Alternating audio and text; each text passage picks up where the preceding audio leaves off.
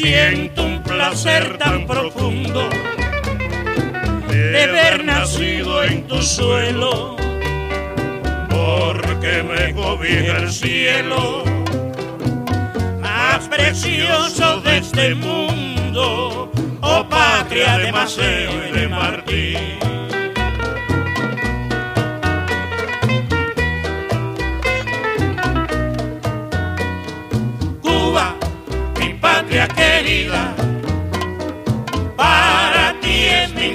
Inspiración. Cuba, mi patria querida, para ti es mi. Ihr hört die Veranstaltung mit Referent Sauerborn und Diskussion zu Situation und Entwicklung von Gewerkschaften. Auch das, was man von Medien eigentlich erwartet, wenn sie wirklich die vierte Gewalt im Staat sein sollen, nicht, dann müssen sie eigentlich, indem sie Dinge aufdecken, diese ganzen Neigungen zur Vertuschung, das müssen sie eigentlich ja konterkarieren durch öffentliche Aufmerksamkeit. Das ist aber eben auch nicht gelaufen. Die großen Enthüllungen über Stuttgart 21, die Protokolle aus dem Bahnvorstand, die internen Kostenrechnungen und all diese Dinge, die kamen nicht von der Stuttgarter Zeitung, die kamen vom Stern, von der Zeit, die kamen teilweise von Berliner Zeitungen. Ne? Aber die eigentlichen äh, Medien, die vor Ort das eigentlich dieses Geschäft machen müssen, diese investigativen Journalismus, die haben es leider nicht gemacht. Die haben nur so viel berichtet, wie sie sozusagen gezwungen waren zu berichten. Du hast ja eine ganze Menge vorhin erzählt, mit welchen Schwierigkeiten wir zu kämpfen haben. Das Dilemma, in dem wir uns bewegen, unsere Mitgliederzahlen haben sich in den letzten 30 Jahren etwa halbiert. Entsprechend heruntergegangen ist der hauptamtlichen Apparat, die Spitze der Organisation in der Gewerkschaft selber drin. Und gleichzeitig haben wir mehr Aufgaben gekriegt. Die Aufgabe, die wir mehr machen müssen, ist, dass wir uns nicht zufrieden geben mit dem, wie dieser jener Betrieb funktioniert und vielleicht zu verbessern ist für die Beschäftigten auf betrieblicher Ebene. Gleichzeitig müssen wir lernen zu verstehen, wie dieser globalisierte Kapitalismus tatsächlich funktioniert. Sonst werden wir mit den Auswirkungen, die dies bringt, gar nicht fertig. Es steht eine Unmenge Arbeit an. Gleichzeitig braucht es ein Nachdenken über Alternativen. Das ist wichtig, nicht nur für unser eigenes Überleben, sondern kann auch das Überwinden dieses Systems erleichtern. Dazu gehört eine Internationalisierung unserer Arbeit. Im alten rheinischen Kapitalismus waren die Tarifverträge auch im Interesse der Unternehmen, weil sie dadurch ein Konkurrieren ausgeschaltet haben und auf technologischem, organisatorischem konkurrieren konnten, aber nicht auf der Lohnebene. Das bedeutet, dass wir Tarifverträge übernational und über die Branchen hinaus regulieren versuchen, ein gigantisches Problem, das wir hinkriegen müssen. Dazu gehört die internationale Zusammenarbeit der Gewerkschaften. Ein begeisterndes Beispiel, da gibt's nicht allzu viele, eins davon. Die EU-Richtlinie, die die Hafenarbeit deregulieren, sollten in allen europäischen Häfen. Zweimal wurde es von der EU versucht durchzusetzen und zweimal ist es gekippt worden. Den Hafenarbeitern und ihren besonderen Bedingungen stand das entgegen. Die Hafenarbeiter haben es geschafft, sich international zu vernetzen und ihre Aktionen gegen das Durchsetzen dieser EU-Richtlinie auch über Länder hinaus durchzuführen, soweit dass sie sogar streikbereite Hafenarbeiter irgendwo im fernen Osten hatten, die sich geweigert haben, die Schiffe, die aus Europa kamen, zu entladen. Soweit müsste man die Dinge erarbeiten. Was das Ansehen der Gewerkschaften angeht, eine gewisse Phase, da hat man es den Medien natürlich auch ziemlich leicht gemacht. In einer gewissen Phase hat man es den Medien ziemlich leicht gemacht. Den Umgang mit solchen Geschichten wie Neue Heimat, wie Koop und so weiter, da war man stark in der Defensive. Das ist leider so geschehen. Die Zerstörung des Rentensystems durch Herrn Riester wurde überhaupt nicht selbstkritisch aufgearbeitet. Verdi, die relativ gut organisiert sind, wo man also den alten Spruch wahrmachen könnte, wenn mein starker Arm es will, stehen alle Räder still, bei dem aber kommunale Kämmerer sagen können, na prima, wenn bestreikt wird, das spart mir pro Tag so und so viel Millionen ein. Dazu kommt, dass in bestimmten Bereichen, wenn gestreikt wird, der Endkunde, der Bürger, der Gekniffene ist und man nicht da den wirtschaftlichen Druck ausrichten kann, wo man es eigentlich möchte. Das ist für die Gewerkschaften, für die Möglichkeiten, was zu tun, natürlich sehr schlecht. Also ich denke, das war nicht den Fehler machen sollte, bei der Analyse von falschen Voraussetzungen auszugehen. Also bei der ganzen Diskussion, was Gewerkschafter verloren haben in den letzten Jahren, glaube ich, wird ein falsches Bild aufgemacht. Also es war ja jetzt nicht so, dass Millionen aus der Gewerkschaften ausgetreten sind und gesagt haben, mir gefällt eure Politik nicht, ihr seid nicht kämpferisch genug und deswegen gehe ich, sondern die Situation ist ja eine völlig andere. Also es gab gigantische Umstrukturierungen, wo ganze Belegschaften ausgetauscht worden sind. Also das ist auch unsere Erfahrung, dass die Menschen, wenn sie den Betrieb verlassen, die Menschen, wenn sie arbeitslos werden. Also das Erste, was einem die Schuldnerberatung heutzutage sagt, ist, du musst austreten aus allen Vereinen, aus der Gewerkschaft und sonst wo, aus der Kirche in der Regel nicht. Und wir haben im Gegenzug sogar gerade, was Verdi betrifft, werden jetzt gerade die Zahlen bewertet, also in den letzten zehn Jahren sind über eine Million Menschen in Verdi eingetreten, und zwar neu eingetreten. Also es ist jetzt nicht so, dass dieser Prozess nicht stattfindet. Er reicht nicht aus, um tatsächlich die erfolgreiche erfolgreiche Arbeit machen zu können, um branchenmäßig was durchzusetzen. Also wir haben nach wie vor starke Betriebe, wo wir auch viel bewegen können, aber wir haben zunehmend große Bereiche, wo wir eben nicht mehr bewegen können oder wo es uns schwerfällt, mehr Power reinstecken, um diese Bereiche zu organisieren.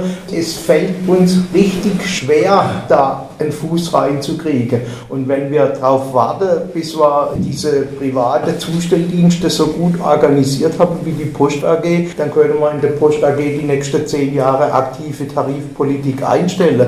Bloß das kann ja nicht Sinn der Sache sein. Also wir werden sie weitermachen und werden natürlich die politische Auseinandersetzung führen müssen, die gesetzliche oder die soziale Rahmenbedingungen, die gesetzt wurden mit dieser Harzproblematik, dass Menschen gezwungen werden, jeden Scheißjob anzunehmen. Das ist natürlich genau das, was uns zu schaffen macht. Und deswegen muss der Kampf ja tatsächlich auf der Organisationsebene und auf der politischen Ebene geführt werden. Das finde ich, macht ja Verdi ganz gut. Also die Kampagne, die wir letztes Jahr geführt haben, unter Gerecht geht anders, war ja ein recht interessanter Ansatz. Unser Problem ist, dass er nicht durchgängig geführt wurde, dass er nicht von allen Fachbereichen getragen war oder auch nicht nicht von allen Bezirken. Das ist so ein bisschen ein Problem, dass es da noch Bereiche gibt, die sich halt absolut ausklinken und sagen, da tun wir uns lieber nicht weh.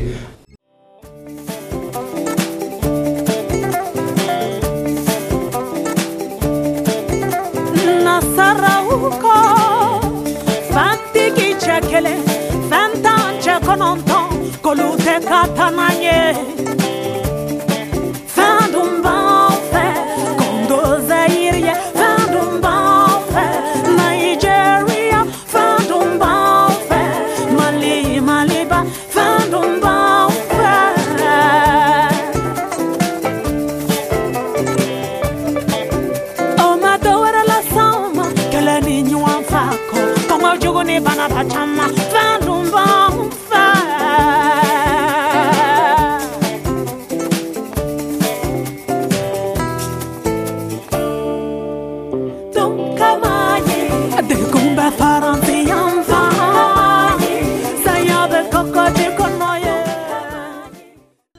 katananye Hartz-IV-Geschichte, die Agenda 2010, sozusagen als ein historisches Ereignis zu bekämpfen, dass man sagt, ihr seht ja, wohin das geführt hat, wer war das äh, und wer hat uns verraten. Das ist, äh, ist ja klar, aber wenn du es jetzt aktualisierst, dann ist das, was wir da bekämpfen, sozusagen als ein historisches Ereignis, ja gerade das als Erfolgsrezept verkaufte Rezept dieser Ökonomie.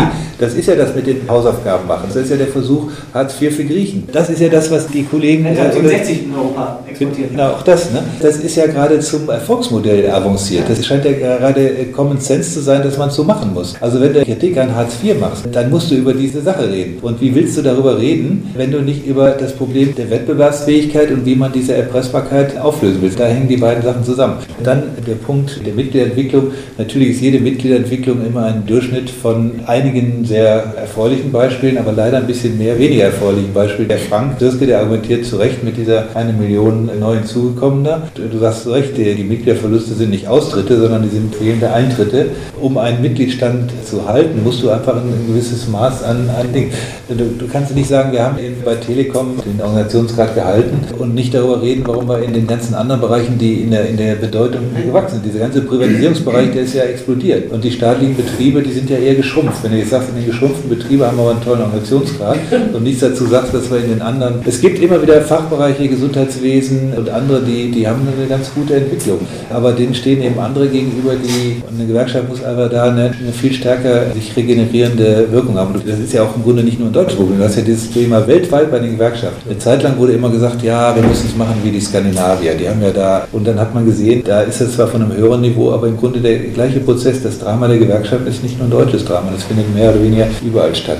Dann dieser Hinweis darauf, dass es natürlich schwierig ist, Streiks da zu führen, wo die ökonomisch den Arbeitgeber gar nicht treffen, was du ganz oft im öffentlichen Dienst hast. Das muss man in der Streiktaktik natürlich immer berücksichtigen, dass äh, erstmal ökonomisch der Arbeitgeber erstmal einen Vorteil hat. Aber diesen Vorteil, den er hat, den musst du dann überkompensieren, indem du durch Störung der Abläufe, ÖPNV funktioniert nicht mehr, die Müllabfuhr funktioniert nicht mehr, das schafft Ärger, das schafft Verdruss, dann müssen die Verantwortlichen begründen, warum sind sie nicht in der Lage, diese Dienstleistungen zu gewährleisten für den Bürger. Und das ist dann unser Druck Druckpotenzial. Aber wenn du dieses Druckpotenzial nicht mehr erstellen kannst, siehe Streik unterlaufen durch die Privaten, dann hast du das, was du brauchst, um die Tatsache, dass es ökonomisch eigentlich gar nicht wehtut, zu überkompensieren, das hast du nicht mehr. Und dann funktioniert die Sache eben nicht mehr. Diese Frage mit der Systemdebatte. Ne? Auf der einen Seite denke ich auch, wenn man diese ganzen Schwächen des Kapitalismus sieht, dann ist man wirklich gut beraten, sich nochmal die Diskussion vor Augen zu führen, wie könnte denn eine Gesellschaft auch anders funktionieren. Drängt sich einfach auf, weil man ja schon öfter auch in der Finanzkrise vor der Situation stand, dass möglicherweise dieser Laden von heute auf morgen gar nicht mehr funktionieren würde und sozusagen das Chaos da vor die Füße gefallen wäre. Und dann hätte man sehr schnell sich mit dieser Frage, wie wir denn eine Ökonomie organisieren, beschäftigen müssen. Aber davon abgesehen, glaube ich, dass der Weg der Emanzipation der Lohnabhängigen im Moment nicht von der Frage abhängt, ob wir eine, eine große Systemalternative haben. Zumindest nicht im politischen Sinne. Ich glaube, eine so geschwächte Arbeiterbewegung, wie wir sie sie gerade international haben, die ist noch ganz weit davon entfernt, irgendwie Subjekt dieser Geschichte zu werden. Und ich glaube, die muss erstmal sich wieder restrukturieren, die muss wieder erstmal zu Kräften kommen, die muss erstmal wieder eine Rolle spielen eine neue Qualität. Dieser Punkt ist so weit entfernt, dass hier eine sehr hypothetische Diskussion wäre, wie sehen Modellalternativen aus. Modellalternativen würde ich mir wünschen für das Themenfeld Gewerkschaften dass man mal überlegt, gerade auch jüngere Kollegen, wie sollen denn in 30 Jahren mal die Gewerkschaften aussehen? Der Rahmen, in dem wir jetzt arbeiten, den kannst du fortschreiben, extrapolieren, wie die Mitgliederverlust äh, weitergehen. Was gibt es für eine Hoffnung anzunehmen, wenn wir nichts ändern, würde sich dieser Trend nicht fortsetzen? Das ist doch eigentlich ein Impuls, mal sagen, da muss man doch mal eine, eine Vision davon haben, wie könnten dieser globale, äh, globalen Ökonomie, wie könnte denn der große Antipode Gewerkschaft aussehen? Wie müsste der denn verfasst sein? Und wenn man da mal so ein Leitbild hat, wie der ganz utopisch schwierig aussehen könnte, dann kann man sich auch mal überlegen, wie kommen wir denn bei den zerfledderten Strukturen von dieser zerrissenen Realität Schritt für Schritt in, in so eine neue Formation rein. In dem Sinne finde ich so eine Leitbild- oder Systemdebatte eigentlich ganz sinnvoll. Es gibt ja in vielen Bereichen schon wirklich Ansätze. Es gibt grenzüberschreitende Gewerkschaftskooperation, glaube ich, gerade bei euch, Dreiländereck. Es gibt jetzt auch Versuche, da gewerkschaftliche Zusammenschlüsse, die manchmal ein bisschen willkürlich sind. Ne? Irgendwas mit einer amerikanischen Gewerkschaft. Und Verdi ist da äh, in der Rede wieder, nach welchen Grundsätzen oder Zufällen das organisiert durchschaut man nicht so ganz. Aber es gibt da erste Gehversuche. Und ein leuchtendes Beispiel, was aber sehr selten diskutiert wird, ist das mit der ITF, mit der Internationalen Seefahrergewerkschaft. Das ist ein Schattendasein führen die, aber das ist im Grunde das erste historische Beispiel für eine Weltgewerkschaft, die nicht nur ein Dachverband ist, der aus sehr selbstständigen eigenen Mitgliedern besteht, sondern die eine eigene Gewerkschaft ist, wo man als Seemann Mitglied in dieser Weltgewerkschaft für Seefahrer werden kann und die auch schon einen ersten Heuervertrag haben, der weltweit gilt und der sozusagen nach dem Anerkennungsprinzip funktioniert. Also die gehen auf die Schiffe, da gibt es Gewerkschaftssekretäre, die sitzen in den Häfen weltweit und wenn da ein äh, Schiff in den Hafen kommt, dann versuchen die mit den Seeleuten klarzukommen, gehen auf die Schiffe und äh, lassen den Kahn nicht wieder raus, bevor der nicht diesen internationalen Heuertarifvertrag anerkannt hat. Und so ist also schon so ein globales System von Tarifvertrag entstanden. Das ist ein Beispiel, das, das nimmt man nicht so ganz ernst, weil man sagt, ja gut, die Seeschifffahrt ist ja sowieso schon immer eine globale Branche gewesen, da ist es ja normal, dass das bei denen anders ist. Aber das ist im Grunde vom, vom System und vom Modell eigentlich was, wo wir auch in den anderen Branchen hin müssen.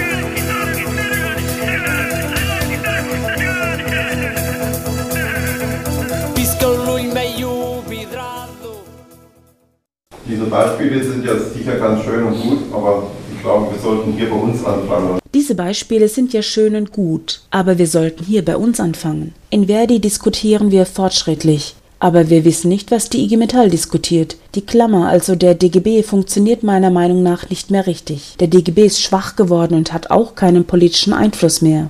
In den 70er, 80er Jahren, wenn da der DGB-Vorsitzende in der Öffentlichkeit aufgetreten ist, hatte das Gewicht und ist in die Presse gekommen und wurde auch gesellschaftspolitisch diskutiert. Da müssen wir hinkommen.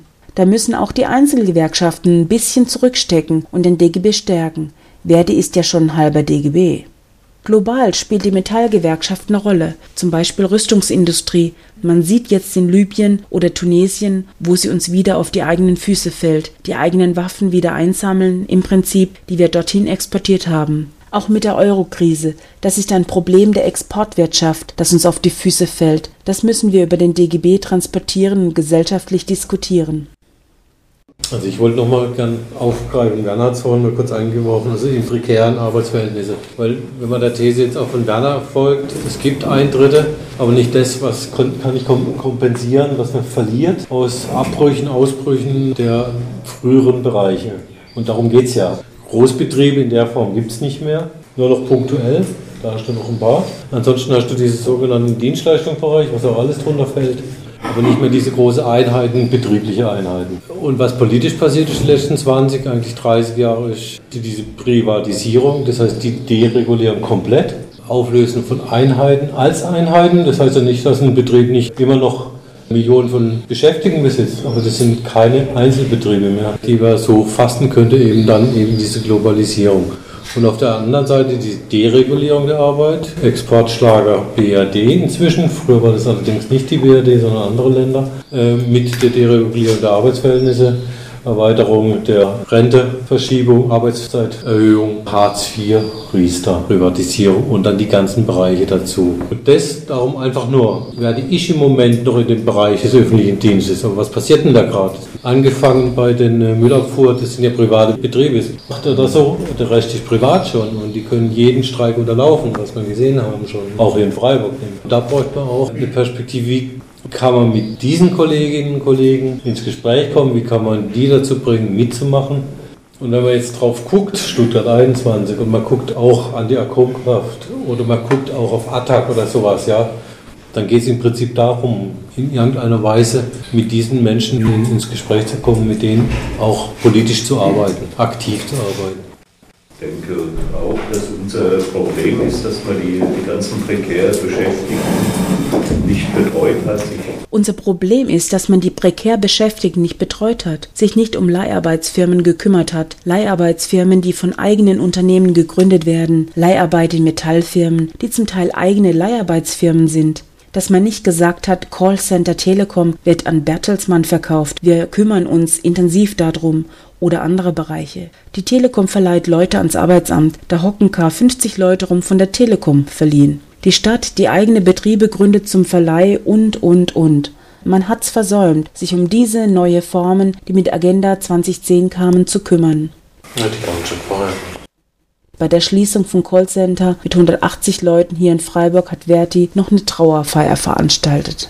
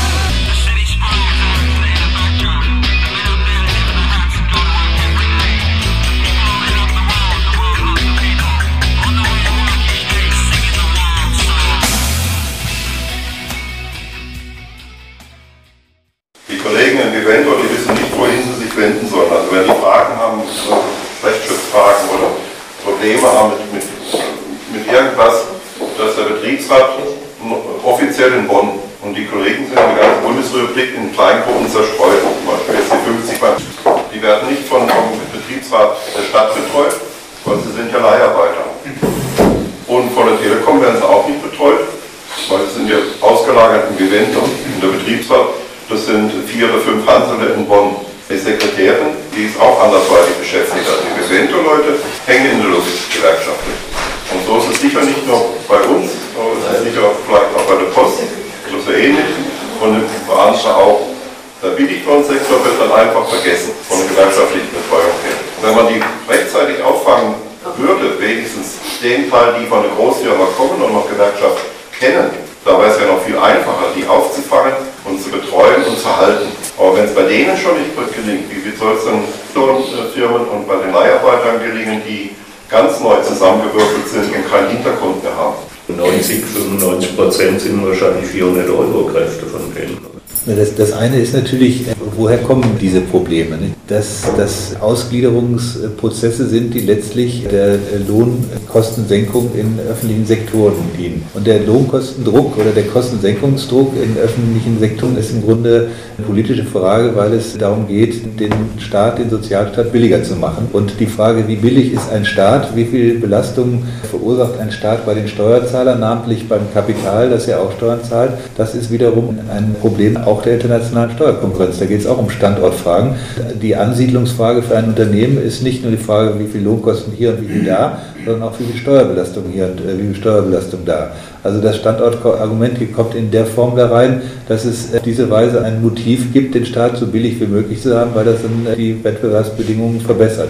Und den Staat so billig wie möglich zu machen, heißt seine Einnahmeseite ruinieren. Und wenn du die Einnahmeseite ruinierst, dann erzeugst du den Zwang zu solchen Outsourcings. Das Ganze ist also eine Sache, die man einerseits versuchen muss über Betreuungsarbeit und Tarifarbeit, indem man diese neu entstandenen Konkurrenzverhältnisse versucht einzufangen, wie eben diskutiert. Aber andererseits ist es eben auch ein politischer Prozess. Wie stoppt man diesen Kostendruck auf die öffentlichen Haushalte? Wie kann man wieder zu einer anständigen Steuerbasis, die die richtigen Bereiche dieser Gesellschaft belasten sollte, kommen? Das sind politische Fragen. Und die politische Wirkung von Gewerkschaften hängt nicht von der Häufigkeit von Presseerklärungen und dem Geld, was man in Kampagnen reinsteckt, sondern hängt im Grunde von der Tarifmächtigkeit einer Gewerkschaft ab. Wenn eine Gewerkschaft wie früher bei Klunker, von der weiß man, die kann ja alles Mögliche stoppen, die ist streikfähig. Wenn man das einer Gewerkschaft zutraut, dann hört man auch sehr gut hin, wenn eine Gewerkschaft eine politische Forderung stellt. Wenn eine Gewerkschaft aber sowieso sich schwer tut, diese gesellschaftliche Anerkennung als einen Machtfaktor nicht mehr hat, dann hört man auch auf eine Gewerkschaft nicht mehr, wenn die sagt, wir wollen Mindestlohn oder wir wollen aber keine Rente mit 67,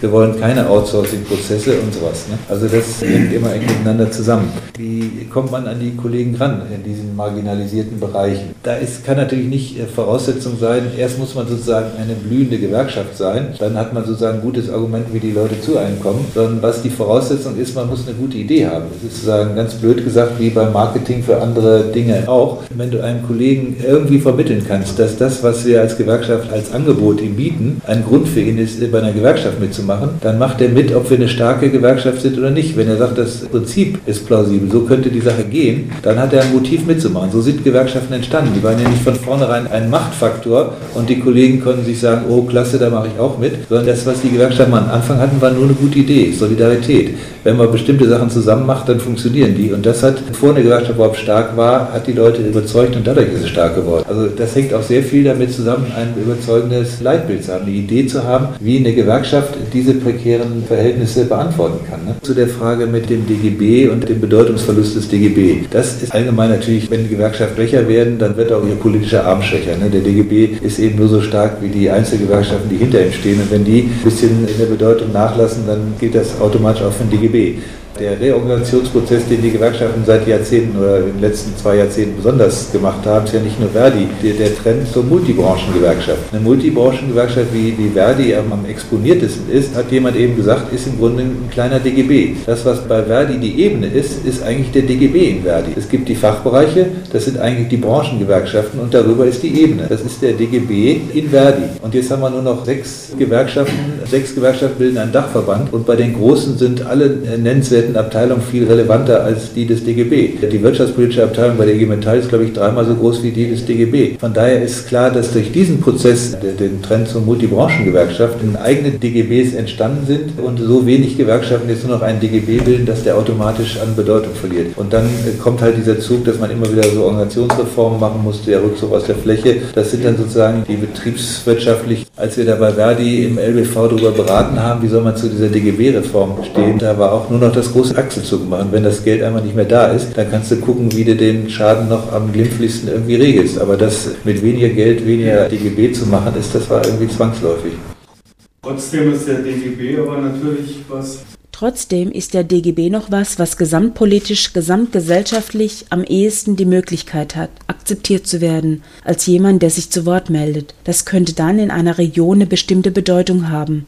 Man hat aber teilweise das Gefühl, dass die Vertreter des DGB im Mainstream mitschwimmen. Da werden halt ein paar Prospekte rausgegeben, zum Beispiel das wegen der Rente mit 67, große Aktionen. Aber dass dieser Mainstream ernsthaft hinterfragt wird, hat man oft nicht das Gefühl. Die Bevölkerung geht zurück, wir werden alle länger arbeiten müssen. Oder diese Geschichte mit dem Fachkräftemangel. Es ist die Aufgabe des DGB, das vor Ort in der Region zu hinterfragen. Wir müssen diesen Blödsinn nicht unbedingt immer wieder mitleiden. Es ist bei uns Jahre auch der Eindruck erweckt worden, auch in vielen Bereichen oder Branchen, dass sich diese Realwirtschaft, wie sie sich jetzt nennt, sich sowieso nicht mehr lohnt. Der Bereich, der aufgeblasen wurde, der ein Perpetuum mobile ist, wo man viele Gewinne erzielen kann, der ist aufgeblasen worden. Das ist uns fürchterlich auf die Füße gefallen. Aber richtige Konsequenzen werden nicht daraus gezogen. Erforderlich wäre, dass man wiederum von Seiten des DGBs deutlicher positioniert und sagt, das war nicht der große Erfolg, das hat man ja gesehen, als die Blase geplatzt ist. Im Prinzip schwimmt man da auch noch mit. Wir haben uns ja alle erzählen lassen, hier, komm, bring dein Geld dahin. Auch mit der Riester-Rente, das ist im Prinzip auch in dem Sektor, wo das Geld hinfließt.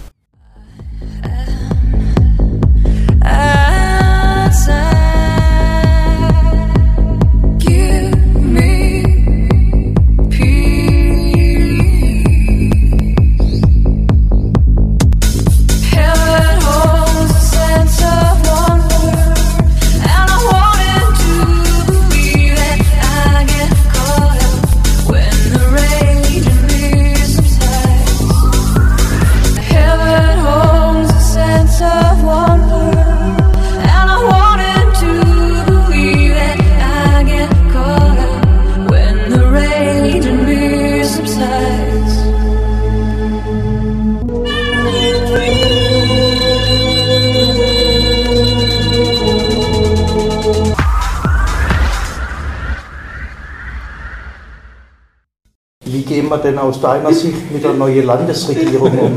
Was machen wir mit Grün-Rot als Gewerkschaft? Als Gewerkschaft, das ist nochmal sehr viel schwieriger. Nicht? Also eine Politik, die erstens sagt, hier und da im öffentlichen Dienst Dinge verbessern, Studienhürden abschaffen und so, auf der anderen Seite sich weigert, eine Steuererhöhung zu machen, geschweige denn die Reichen zu belasten und dann noch die Schulden abbauen will, die, der bleibt einfach nur noch übrig, irgendwie im Sozialen zu holzen oder eben ganz gefährlich im öffentlichen Dienst. Also da befürchte ich, da werden wir als Gewerkschaft nochmal sehr gefordert werden, wenn es in den öffentlichen Dienst geht. Denn ich sehe nicht, wo da diese drei Ziele zusammengehen sollen, wenn es nicht über Einsparungen und Kürzungen im öffentlichen Dienst und in der Daseinsvorsorge. Das wird noch ein sehr spannendes Thema. Hat gesehen, wie die SPD in Baden-Württemberg den Schröder in den Wahlkampf eingesetzt hat. Nils Schmidt ist ein Schrödermann. Das ist der Versuch, über diese Hausaufgabengeschichte im Grunde die ganze Historie der SPD wieder reinzuwaschen. Also wir werden da bestimmt noch unsere Freude haben. Als Gewerkschaften wird es noch viel schwieriger mit dieser rot-grünen Regierung. Ne? Also eine Koalition aus einer Schröder-SPD mit einer bisschen neoliberal anfälligen Grünen ist nicht gerade das politische Umfeld, wo wir als Gewerkschaften gut mit klarkämen. Ne? Die Diskussion war so klasse, wir haben alle zusammen das Schlusswort gesprochen. Die Veranstaltung mit Referent Sauerborn und Diskussion zu Situation und Entwicklung von Gewerkschaften von Mitte April in Freiburg. Und weil er Mensch ein Mensch ist, drum braucht er was zum Essen, bitte sehr. Es macht ihn ein Geschwätz nicht satt, das schafft kein Essen mehr. Und weil der Mensch ein Mensch ist, drum hat er Stiefel Gesicht nicht gern. Er will unter sich keine Sklaven sehen und über sich keine Herren. Arbeit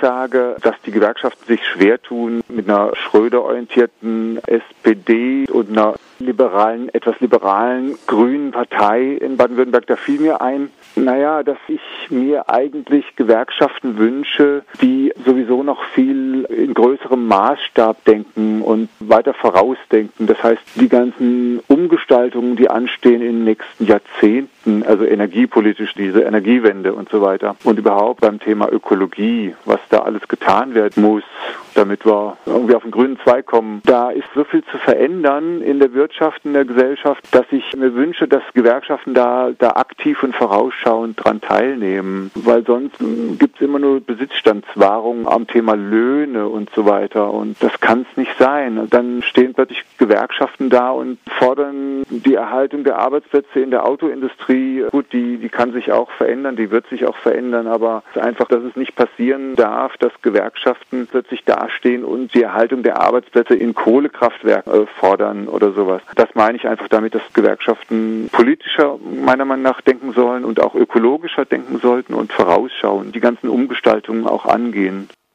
Das ist ein sehr wichtiger Punkt. Jetzt ist es so, dass Zukunftsweisen schon sehr viel komplexer diskutiert wird. Wir hatten hier Veranstaltungen mit Flassbeck in der Uni. Die Diskrepanz, die da existiert, ist, dass SPD damals die ganze Finanzöffnung mitbetrieben hat, die Deregulierung, die ist uns auf die Füße gefallen. Und das, wohin es gehen soll, ist, dass die Wirtschaft selbst ein Gleichgewichtsmodell braucht, aber das nie in Augenschein genommen wurde. Die SPD hat sich nicht drum gekümmert und die Grünen waren schon immer ein bisschen abstinent zur Wirtschaft. Und wenn wir diesen Wandel, die Ökologisierung der Produktion und so weiter, das alles in den Griff nehmen wollen, dann brauchen wir einen irrsinnigen Fundus und auch eine Reserve für Finanzen, die da reinfließen soll. Und das geht nicht, wenn die herkömmliche Finanzialisierung der Wirtschaft beibehalten wird und gar nicht problematisiert wird, wenn die Wettbewerbsfähigkeit immer aus der Ego-Eigensichtposition vorgenommen wird. Und da ist wahnsinnig viel zu tun. Nur, da müssen die sich auch bewegen. Genau. Ich glaube eben auch international muss sich auch ganz viel tun, dass die Gewerkschaften sich international vernetzen, sozusagen der Globalisierung äh, der Kapital halt eine Globalisierung der Gewerkschaften entgegensetzen. Das wird, glaube ich, sehr wichtig auch werden.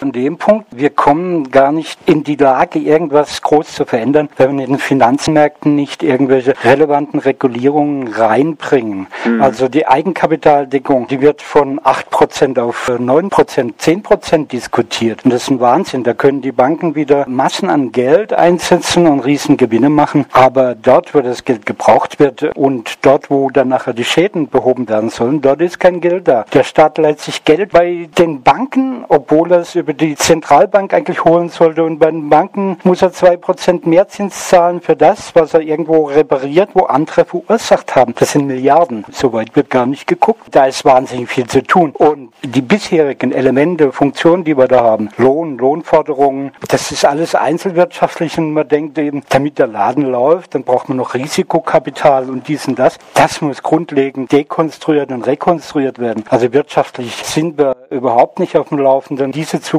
schon kompetent rangehen zu können. Yo soy un hombre sincero, de donde crece la palma. Yo soy un hombre sincero, de donde crece la palma. Y antes de morir yo quiero echar mis versos del alma. Y antes de morir yo quiero echar mis versos del alma.